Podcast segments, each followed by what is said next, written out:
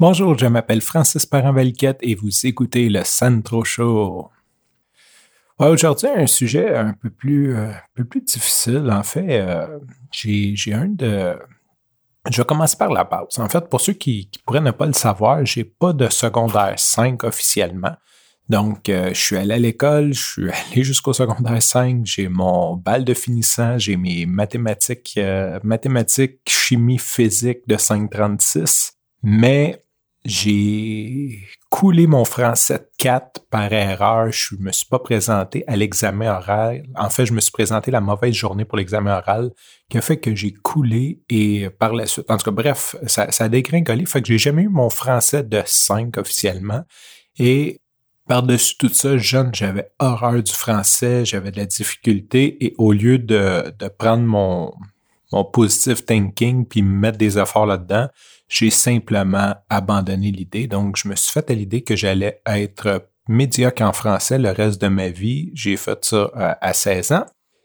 Et voilà, donc je me suis faufilé au travers des, euh, des mailles du filet. J'ai fait un DEP, après je suis allé en AEC, donc j'ai quand même réussi à avoir euh, une éducation qui me permettait de, de, faire ce que je voulais sans passer par, de un, faire mon français et de deux, faire tous les cours qu'à l'époque je trouvais plate et non nécessaire et perte de temps comme philo et tout. Peut-être qu'aujourd'hui, j'ai un autre regard là-dessus, mais à l'époque, c'est vraiment ce que je pensais de ça. Je croyais c'était sincèrement de la perte de temps parce que je voulais travailler dans ce que je faisais et je voulais me mettre les mains dedans. Je voulais pas, à l'époque, voir deux, trois ans de niaisage au cégep. Ça m'intéressait pas. Aujourd'hui, bien sûr, j'ai une autre vision.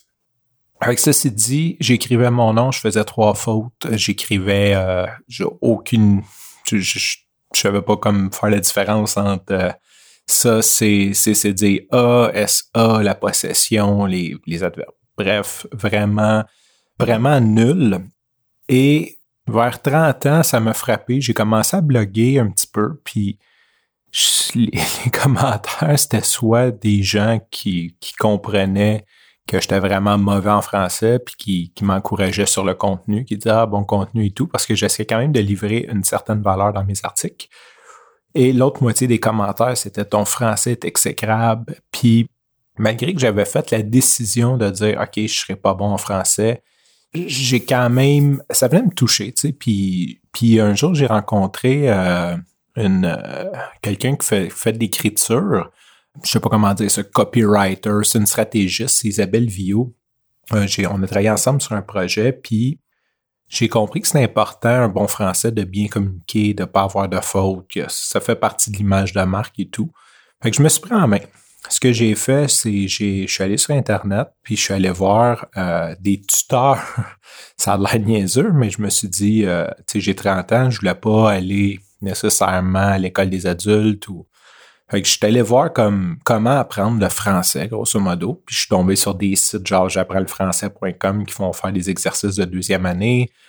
Paquet de cassins pour finir sur des sites de tutorat. Donc, ça, c'est quand tes enfants sont pas bons à l'école puis qui ont besoin d'aide, ben, tu peux engager des professeurs. C'est souvent des professeurs à la retraite ou qui ont pas qui n'ont pas envie d'aller travailler à l'école. Peu importe la raison, c'est des professeurs qui vont venir faire du tutorat à la maison. Ils chargent comme 40 pièces de l'heure, 50 pièces de l'heure et ils viennent enseigner à tes enfants leurs faiblesses pour les aider.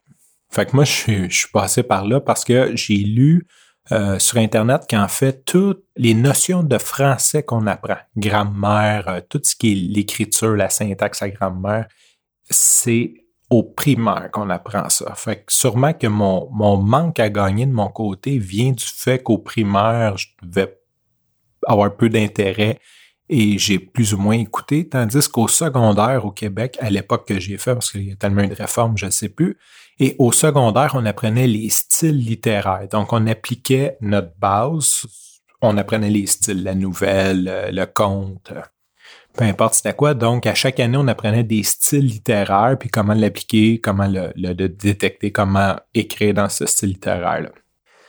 Donc, le français au Québec, à mon époque, ça s'apprenait en trois et sixième année. C'était là que ta base, c'est là qu'on apprend la base, comment bien écrire, comment pas faire de fautes, comment analyser une structure, et c'est vraiment au primaire.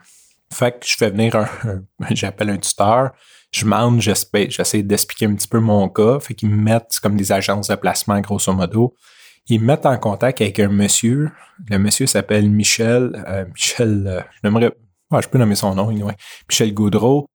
Et j'ai dit, j'ai dit ce que je veux faire. Il me dit oui, ok, lundi prochain, je m'en viens. Fait qu'il arrive chez moi, un, monsieur, euh, je ferai peut-être un autre épisode plus, plus détaillé sur lui parce que je viens de me rendre compte que mon intro pour me rendre où que je m'en allais vient de toffer cinq minutes.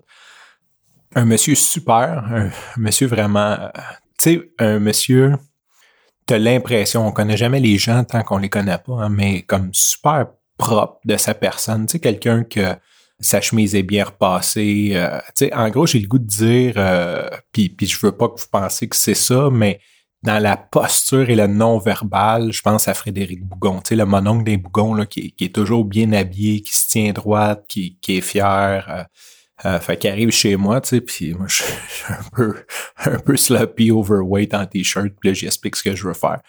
Puis, à toutes les semaines, il vient, puis il m'apprend le français, puis je viens de meilleur en meilleur. À un certain point, euh, j'étais vraiment rendu à un bon niveau. Je suis jamais universitaire, mais même j'ai eu des félicitations pour des textes que j'ai écrits. J'ai même déjà comme texté à Radio de Radio-Canada parce que Michel Sauger était pas sûr si on disait zucchini ou courgette bref, j'ai augmenté mon niveau de beaucoup, mais par l'entrefait, je me suis fait un ami. Tu sais, Michel, je pense qu'il tripait de voir un, un, gars de 30 ans vouloir se reprendre en main côté français. Je pense qu'il avait jamais comme vraiment vu ça. Puis là, on faisait des cahiers, tu sais, c'est vraiment... Euh, il arrivait avec ses cahiers de... Je pense qu'on a fait quatrième, cinquième, sixième année, là. C'est vraiment des cahiers là, avec des dessins. Là. Paul va à l'école le mercredi, puis euh, on écrit toutes sortes de, phrases, puis il faut trouver des structures. Puis, mais au travers de ça, c'est ça, Michel, c'est devenu un ami, puis on s'est vraiment attachés mutuellement l'un à l'autre. Bref, les années ont passé, j'ai fait deux ans, je pense un an, deux ans de cours avec lui, et il s'est fait une blonde qui habite à Trois-Rivières, a décidé de se marier et, et déménager à Trois-Rivières. Depuis ce temps-là, on se voit beaucoup moins souvent. Il a quand même toujours été présent, il a toujours appelé quand mes enfants sont nés.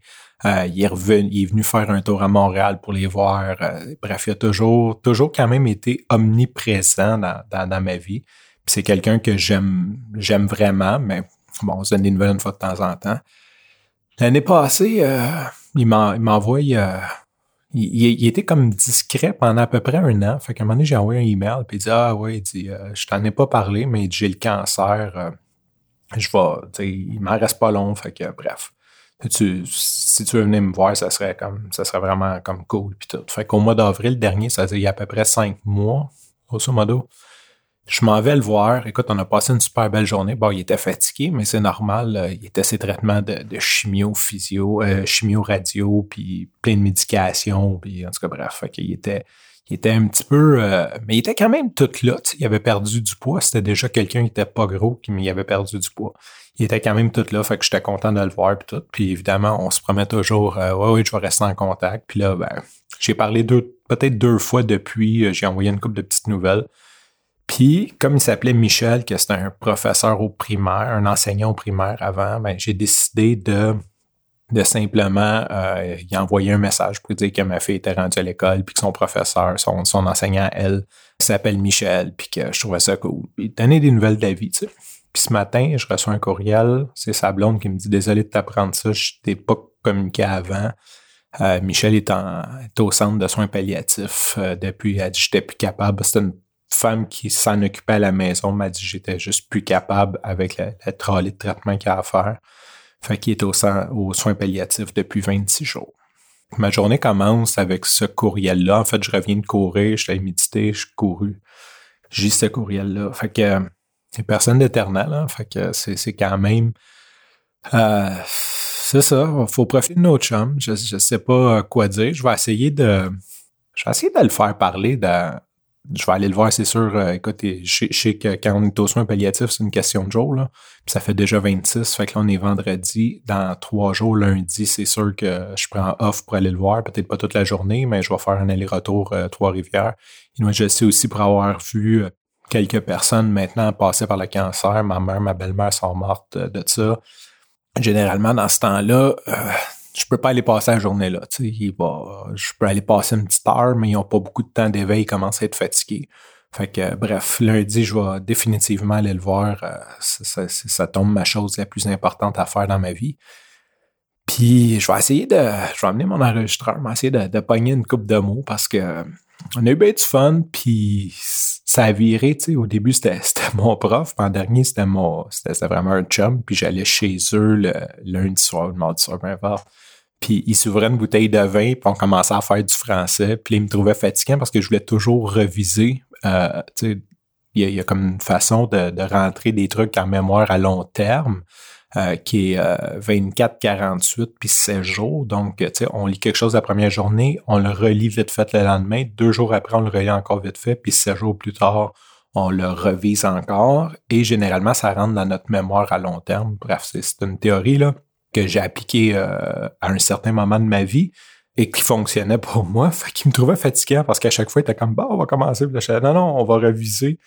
Il m'appelait comme euh, la, révision de la révision. Fait que c'est ça. Aujourd'hui, jour, euh, journée qui commence, euh, en même temps, ça fait partie de la vie. Là. Je savais que ça allait arriver. Quand, j'ai lu le courriel en me disant, je suis désolé de t'annoncer cette nouvelle-là, j'ai eu peur qu'il soit déjà mort. Donc, au moins, je l'ai pas manqué. Eu la chance de, le revoir une dernière fois. Et euh, c'est ça, je vous conterai un peu plus en détail, Michel. on a fait des discussions. C'est la, la joke, c'est que quand on connaît jamais vraiment quelqu'un, ce monsieur euh, enseignant d'école, tout est droit. chez eux, là, tout est tout est droit. Là, puis c'est un hippie. C'est un hippie, puis on, on c'est un, c'est un hippie qui a, qui a, eu une vie, qui, qui est déménagé au BC, qui est qui s'est fait mettre dehors de bord de danseuse. Euh, il y a toutes sortes d'histoires. Il est resté pris euh, d'un BC avec un groupe d'élèves dans la montagne. C'est comme un épisode de I Shouldn't Be Alive. Genre, la vanne a cassé. Il y a 12 enfants dans la vanne. Ils neigent. Sont, ils ne voyaient pas en avant. Euh, la vanne ne monte plus. En tout cas, tu sais, il y, a eu plusieurs histoires euh, rocambolesques. On pourrait pas croire qu'un monsieur... monsieur de, ce stéréotype-là pourrait avoir eu. Donc, c'était vraiment intéressant. Puis on, on s'obstinait un peu parce que euh, il aimait pas mon point de vue sur euh, tu sais j'ai je sais pas si j'ai encore ce point de vue-là, mais à cette époque-là, euh, faudrait que je revisite, que je prenne du temps pour voir mon point de vue là-dessus. Mais à cette époque-là, j'avais une certaine, euh, faut se remettre en contexte. Hein, 2012, on a, on a le printemps arabe, puis on a toute la gang de baby boomers qui sortent puis qui disent hey les jeunes c'est des bébés gâtés puis euh, ils ont juste à travailler s'ils veulent aller à l'école tu sais on a la gang de Martineau puis euh, tous les, les, vieux les vieux chialeux tu sais qui puis à cette époque-là moi j'étais pas touché par ça j'étais déjà pas à l'école mais j'avais un je pense qu'on a fait les choix de, société d'avoir un système de santé puis d'éducation. C'est nos deux premières valeurs. Donc, faut protéger ça. Et j'étais à tout prix là-dedans. Je suis même allé manifester, cogner sur des chaudrons avec les jeunes, avec les plus jeunes que moi à l'époque. Puis, c'est ça. Fait, fait que j'aimais pas le discours de les baby boomers qui disent comme, on a tout fait pour vous, on a bâti ça. Tu sais, sont fiers. Puis c'est vrai, c'est vrai que c'est bien ce qu'ils ont fait. J'ai jamais comme nié ça. Mais en même temps, les baby boomers ont vécu à crédit, comme, comme leur génération, comme notre génération ont fait. Euh, ils l'ont fait à l'échelle de, la province. Ils nous ont mis en dette pour un paquet d'affaires qu'on avait peut-être plus ou moins. Donc oui, ils nous ont laissé un leg, c'est vrai, définitivement, mais c'est pas comme quand ta mère meurt puis que sa maison est payée puis qu'elle te lègue sa maison. Tu sais, ils nous ont laissé une maison qui est hypothéquée à 85% tu sais, puis, puis on, a comme plus ou moins une place pour euh, les urgences si jamais on a besoin. Fait, fait, que c'était un petit peu ma vision de l'époque. Puis lui, ça, le touchait beaucoup parce qu'il était très impliqué, puis c'était quelqu'un qui était tellement pas à l'argent, puis qui a tellement voulu faire du monde une meilleure place que ça, ça je pense qu'il m'écoutait juste plus ce que je voulais dire. Bref, fait qu'on avait des débats sur euh, intergénérationnel, sur les boomers versus les jeunes. Euh, est-ce que ce qu'ils ont fait pour nous? Euh. Puis c'est sûr, fait, fait que c'était vraiment quelqu'un que j'aimais discuter et dialoguer avec lui. Fait que sur ça, je vous retiens pas plus longtemps aujourd'hui. Je vous souhaite une belle journée, puis je vous dis au prochain épisode.